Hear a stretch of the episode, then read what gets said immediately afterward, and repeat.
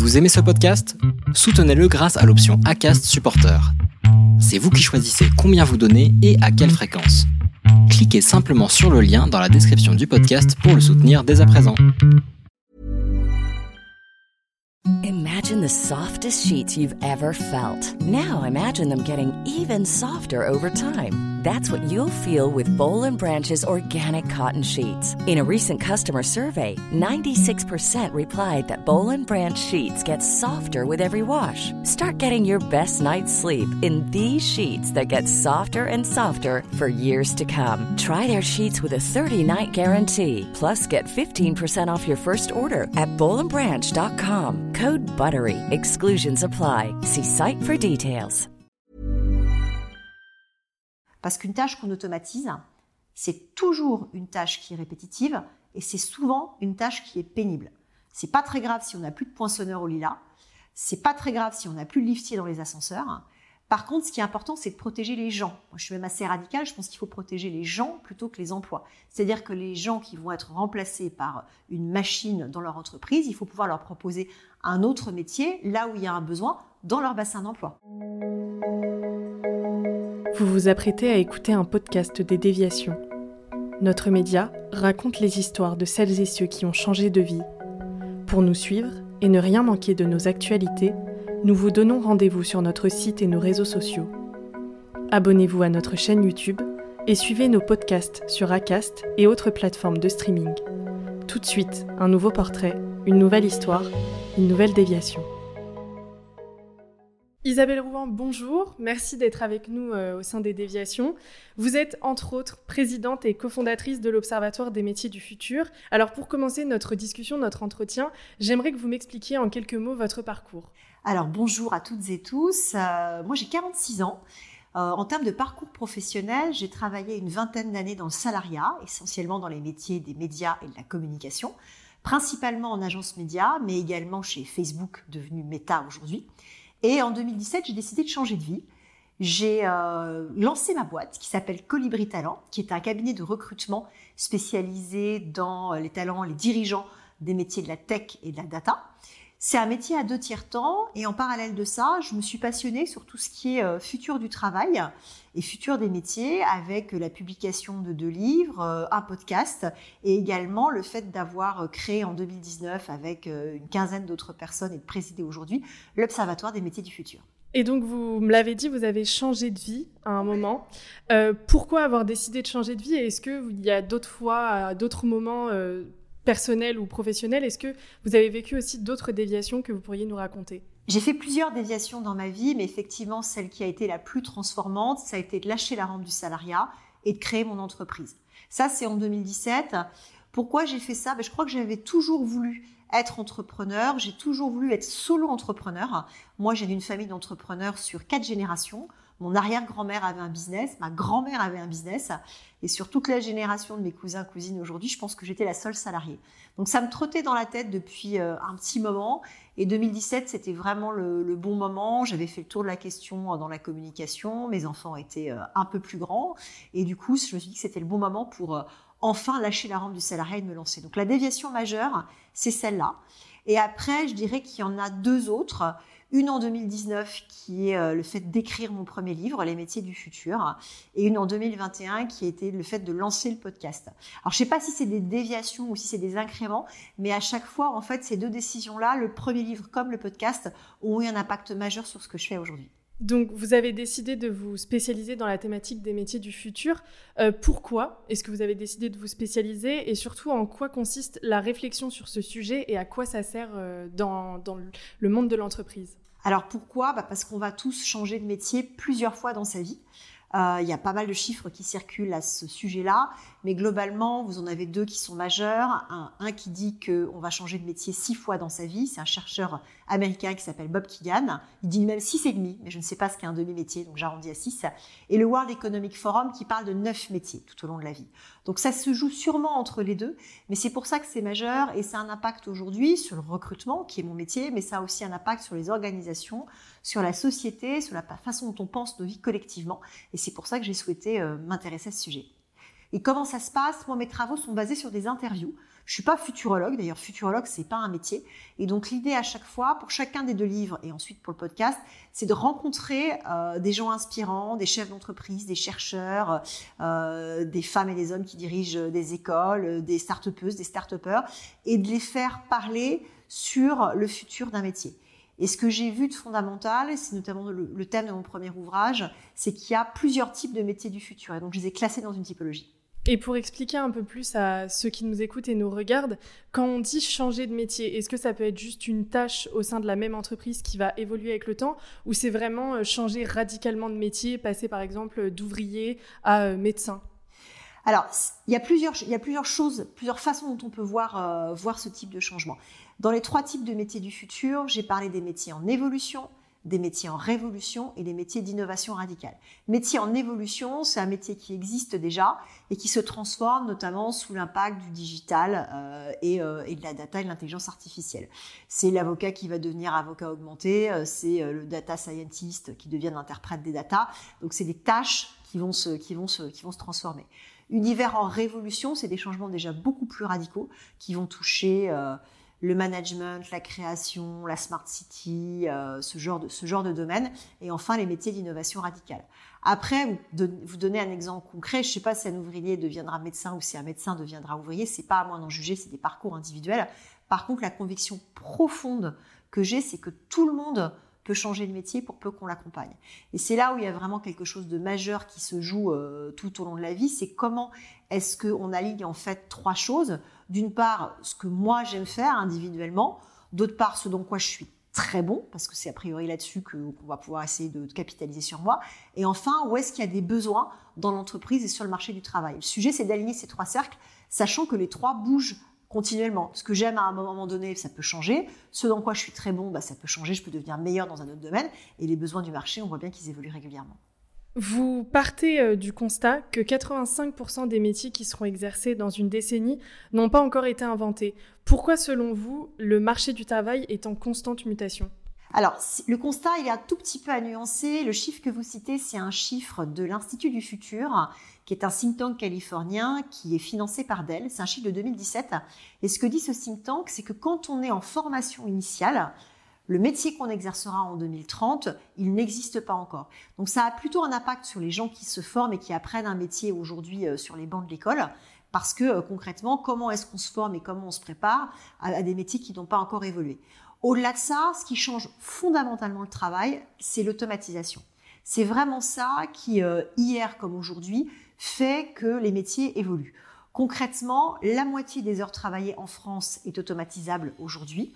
C'est absolument colossal, mais ça ne veut pas dire que la moitié des emplois vont euh, disparaître au profit des machines. Plutôt 5%, c'est ce que dit une étude de McKinsey, des postes pourraient être remplacés par une automatisation totale. Et moi, je trouve que c'est plutôt une bonne chose. Parce qu'une tâche qu'on automatise, c'est toujours une tâche qui est répétitive et c'est souvent une tâche qui est pénible. C'est pas très grave si on n'a plus de poinçonneur au lilas. C'est pas très grave si on n'a plus de liftier dans les ascenseurs. Par contre, ce qui est important, c'est de protéger les gens. Moi, je suis même assez radical. Je pense qu'il faut protéger les gens plutôt que les emplois. C'est-à-dire que les gens qui vont être remplacés par une machine dans leur entreprise, il faut pouvoir leur proposer un autre métier là où il y a un besoin dans leur bassin d'emploi. Parce que la mobilité, elle est quand même assez euh, raccourci, surtout avec la crise de l'énergie, pour pouvoir changer de métier. Ce que dit aussi cette étude de McKinsey, c'est que dans 60% des cas, les métiers seront partiellement impactés par l'automatisation. Et c'est là que tout se joue en fait, parce que c'est avec ce temps qui va être partiellement dégagé, comment est-ce qu'on monte en compétences, comment on se réoriente vers euh, peut-être plus de services, plus de valeur ajoutée, comment le métier se transforme et comment est-ce qu'on se forme. Et donc, dans ce cas-là, comment est-ce que l'entreprise, elle peut s'adapter à l'automatisation tout en en même temps protéger euh, ses employés et ne pas les, laisser euh, à la rue, si je puis dire? Eh bien, le but du jeu pour les entreprises, ça va être d'avoir de la gestion prévisionnelle de l'emploi et des compétences qui soit la plus fluide et la plus agile possible. C'est-à-dire d'anticiper là où elle va avoir des besoins et d'anticiper là où elle va avoir euh, des métiers qui vont être plutôt en décélération et d'essayer de faire bouger les personnes de l'un vers l'autre. Un métier, ça n'est jamais qu'un portefeuille de compétences.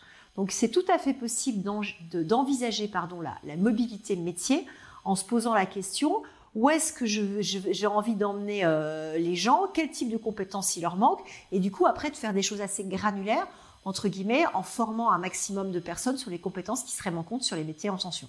C'est-à-dire que l'adaptation que les entreprises vont devoir faire, quel impact cela va avoir sur euh, leur organisation Quel coût aussi? Alors ça a deux impacts.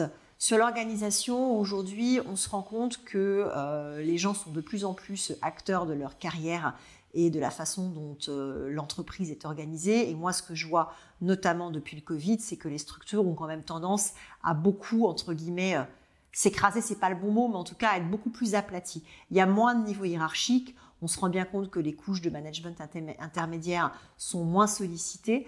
Donc, qu'on va voir, à mon avis, dans les prochaines années, c'est euh, des entreprises avec des organisations plus, euh, plus horizontales. Ça, c'est la première chose. Sur les coûts, euh, c'est un peu difficile à, estimer. C'est sûr que quand on automatise une chaîne de production, quand on automatise un, un métier, il y a un investissement technique et technologique à faire qui va s'amortir dans le temps. Il y a aussi un investissement sur les compétences et sur la transformation humaine. Et cet investissement-là, il peut être fait par les entreprises, mais il va aussi être fait par tout un tas d'organismes de formation aujourd'hui, que ce soit les OPCO, que ce soit ce que vont faire les régions, puisque en France, la compétence sur la formation a été euh, en grande partie décentralisée de façon à coller au plus près euh, à chaque bassin d'emploi et aux besoins de chaque bassin d'emploi. Donc sur la partie, on va dire, montée en compétence des gens concernés, les investissements, ils sont portés d'une part par euh, les pouvoirs publics et d'autre part par les entreprises. Et le collaborateur peut aussi en être acteur grâce à son CPF les futures mutations justement qui, arrivent, euh, certains pensent que ça va mener à une disparition du travail. Est-ce que vous, vous y croyez? Est-ce que vous êtes d'accord avec euh, cette analyse? Alors je m'inscris totalement en faux et je ne suis pas du tout d'accord avec, cette analyse. On va travailler différemment. Et on voit d'ailleurs de nouvelles formes de travail émerger avec peut-être moins de contrats à durée indéterminée, un marché du travail plus flexible, mais le travail ne va pas disparaître. Toute révolution euh, technologique a toujours amené à plus d'emplois qu'elle n'en a détruit. On a vécu, euh, on va dire, sur les 200 dernières années, quatre grandes transformations euh, du travail, toutes liées à une révolution technologique. D'une part, l'arrivée de la machine à vapeur, qui a euh, créé tout ce qui est exode rural et début de l'industrialisation des villes. D'autre part, l'arrivée ensuite de l'électrification au début du XXe siècle, qui a engendré le travail à la chaîne. La troisième révolution euh, industrielle, c'est celle de la micro-informatique. C'est dans les années 70 à 2000. Ça engendre la tertiarisation de l'économie. Et la quatrième, c'est celle de la data et de l'IA, ce que j'appelle moi les emplois 4.0. Et ça, on va dire que ça démarre aux années 2010. Euh, ce qu'on voit, euh, je vous donne l'exemple à l'échelle de la France, entre 19e siècle et 21e siècle, la population active, elle est passée de 17 millions de personnes à 30 millions de personnes. Et euh, plus proche de nous, sur cette fameuse révolution de l'IA, vous avez un institut qui s'appelle Eurostat, qui est l'équivalent de l'INSEE à, un niveau européen, qui démontre qu'en 2025, le digital va créer en Europe 15 millions d'emplois et en parallèle en détruire 6 millions. Donc on voit bien que la balance, elle est globalement extrêmement positive. Après, le sujet, c'est d'accompagner d'une part euh, les 6 millions qui vont se retrouver euh, menacés et d'autre part d'aller former les talents sur les jobs qui sont, euh, qui sont en tension. Il manque aujourd'hui à l'échelle européenne 900 000 codeuses et codeurs.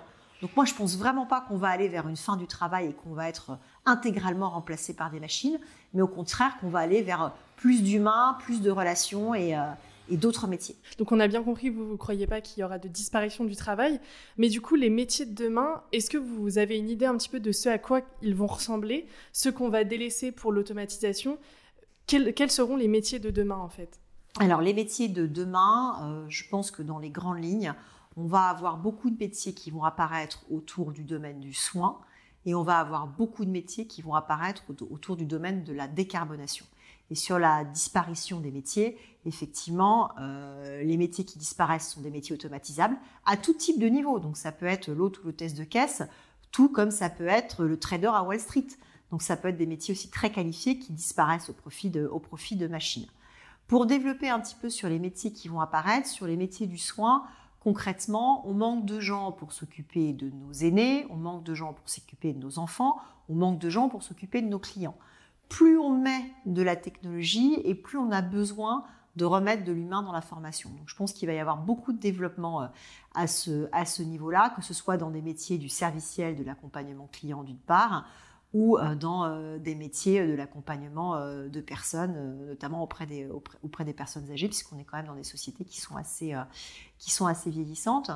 Ça, c'est la, ça, c'est la première chose. Et sur la partie décarbonation, on se rend bien compte aussi qu'aujourd'hui, on a une mutation majeure d'un point de vue environnemental et sociétal devant nous, en fait, si on veut tenir euh, l'accord de Paris, notamment, et le réchauffement à 1,5 degré. Et ça, ça va impacter les métiers. Par exemple, les métiers de la construction, qui sont très polluants, vont, euh, à mon avis, être en décroissance. Et inversement, les métiers de la rénovation énergétique et de la rénovation du bâtiment vont être en croissance.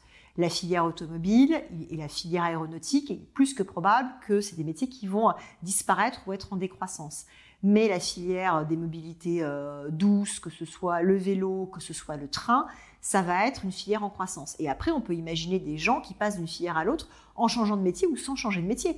La personne qui soude des voitures aujourd'hui, demain, elle sera peut-être amenée à souder des vélos ou des trains.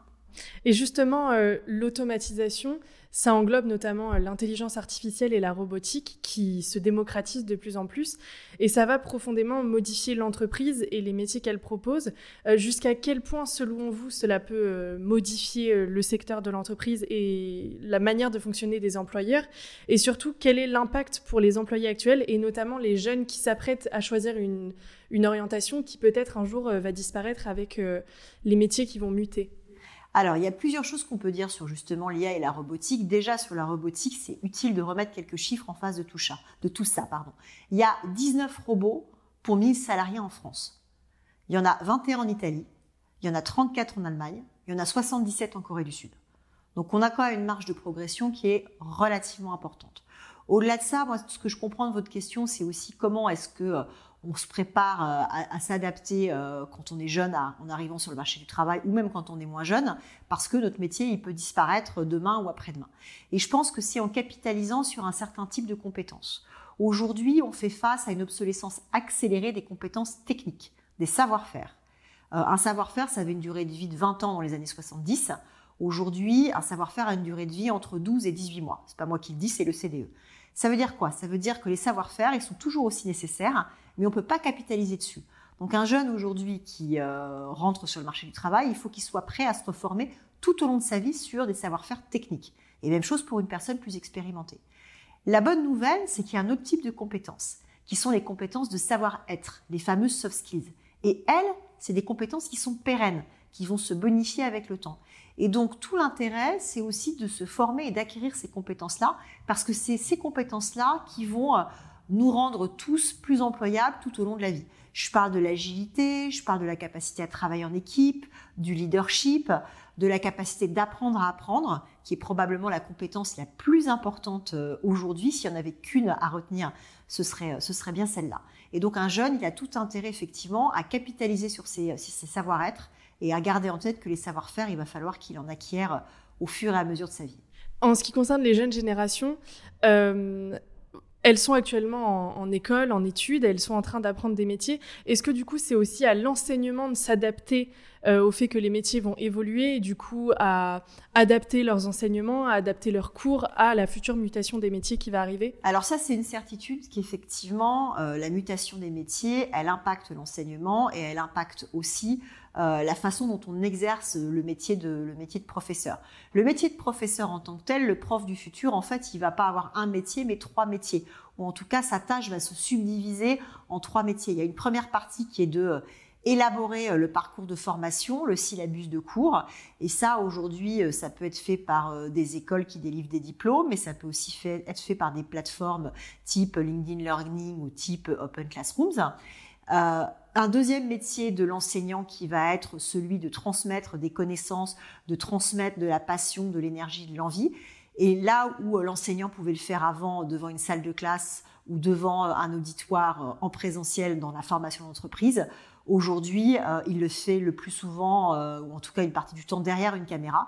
Et donc le métier devient non plus quelque part un métier de théâtre, mais beaucoup plus un métier de cinéma, ou en tout cas des, contenus qui vont être euh, consommés, qui peuvent être consommés en différé.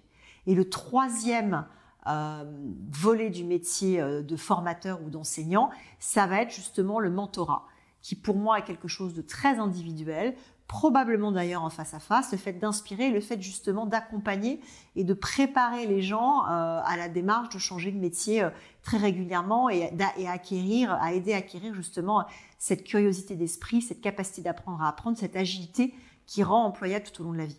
Et après, on voit bien que les cursus de formation, euh, ils évoluent beaucoup plus vite euh, d'une année sur l'autre. Les processus aussi pour être euh, certifié sur un diplôme sont plus rapides. Avant, quand on créait un diplôme pour être estampillé au RNPC, ça prenait 5 ans, ça prenait 7 ans. Maintenant, c'est heureusement un peu plus, un peu plus fluide. Donc c'est vrai que c'est des changements qui, sont, qui vont plutôt dans le bon sens. Quelles sont les solutions, par exemple, que vous pourriez proposer pour anticiper justement la, mutation du marché du travail qui va arriver. Euh, vous m'avez parlé des soft skills, vous parlez aussi de développer la relation client, la formation. Euh, en quoi ça, ça facilitera l'adaptation aux futurs bouleversements qui arrivent alors, il y a plusieurs façons de prendre la question. Euh, moi, je voulais vous parler d'un exemple d'une adaptation qui a été faite au Canada et qui, je trouve, est très parlant sur la gouvernance qu'on va faire de la transformation du travail. Parce que ce qu'il ne faut pas oublier, c'est que tous ces changements-là, il faut les faire dans une finalité et que cette finalité, elle doit être au service de l'humain. Euh, il y a vraiment cette dimension-là qui est extrêmement clé. On parle souvent d'ailleurs de la règle des 3 P, People, Profit, Planète. Et je mets à dessin people en premier, c'est-à-dire toutes ces transformations-là, la boussole, la première boussole, c'est les gens, les collaborateurs, les clients, les fournisseurs, les parties prenantes. Profit, parce qu'effectivement, euh, les entreprises sont quand même là pour gagner de l'argent et c'est comme ça qu'elles peuvent payer les salaires et euh, investir. Et planète, parce qu'on est dans un monde avec des ressources finies et que donc la prise en compte euh, de la durabilité de tout ça est absolument essentielle. L'exemple que j'ai envie de vous partager, c'est un exemple au Canada au Centre hospitalier universitaire de Montréal, le CHUM. Euh, le patron du CHUM, c'est un médecin, il s'appelle Fabrice Brunet.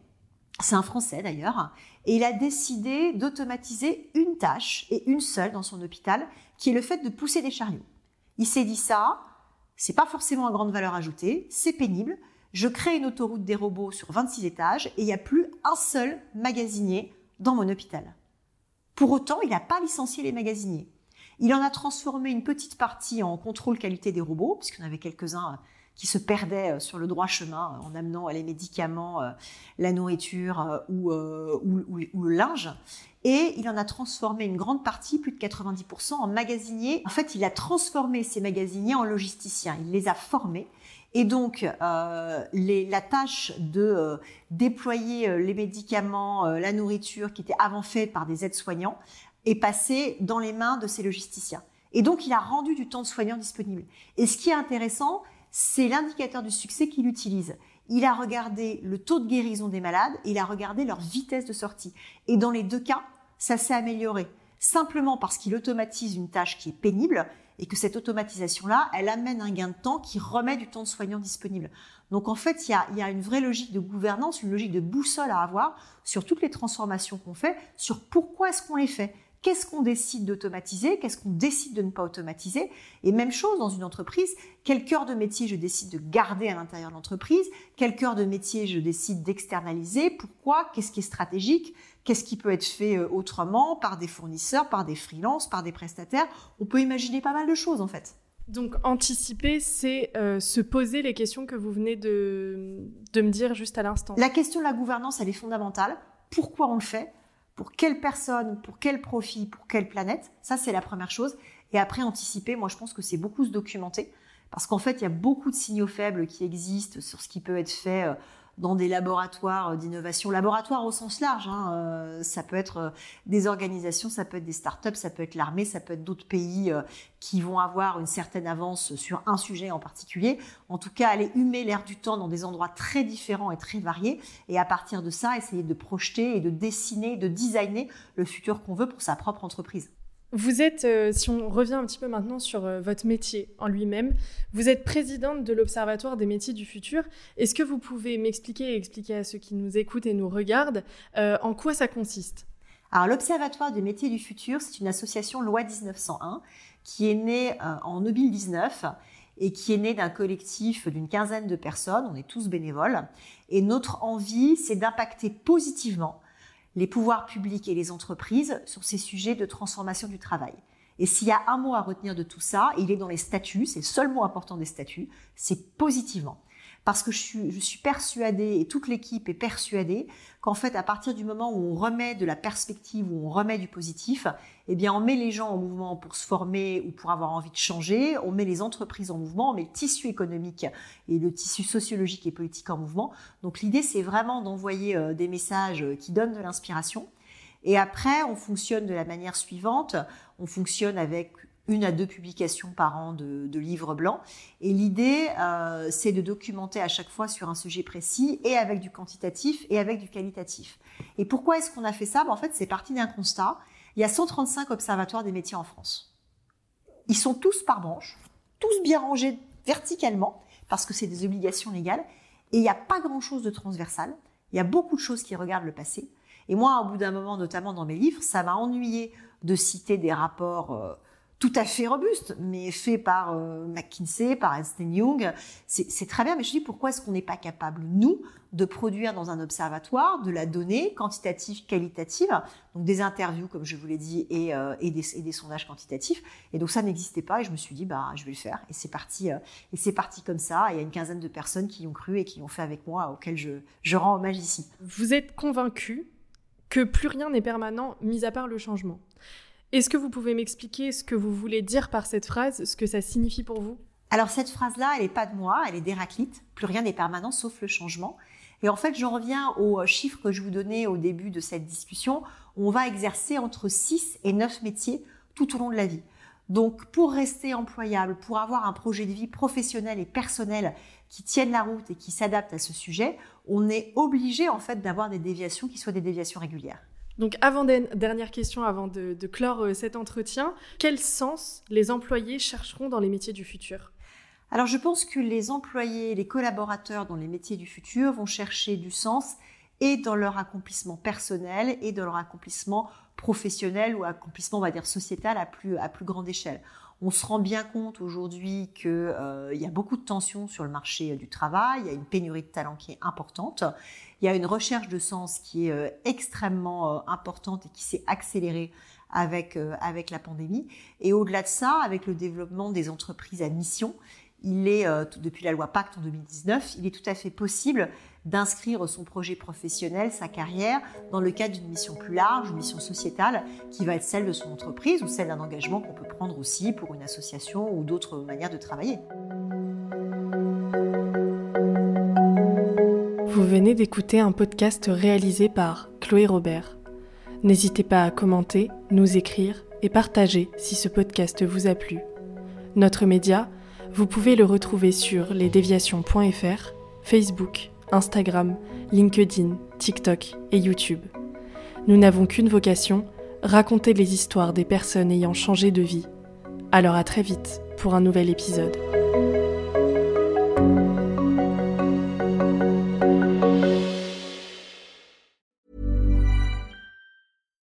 Hi, I'm Daniel, founder of Pretty Litter. Cats and cat owners deserve better than any old-fashioned litter. That's why I teamed up with scientists and veterinarians to create Pretty Litter. Its innovative crystal formula has superior odor control and weighs up to 80% less than clay litter. Pretty Litter even monitors health by changing colors to help detect early signs of potential illness. It's the world's smartest kitty litter. Go to prettylitter.com and use code ACAST for 20% off your first order and a free cat toy. Terms and conditions apply. See site for details.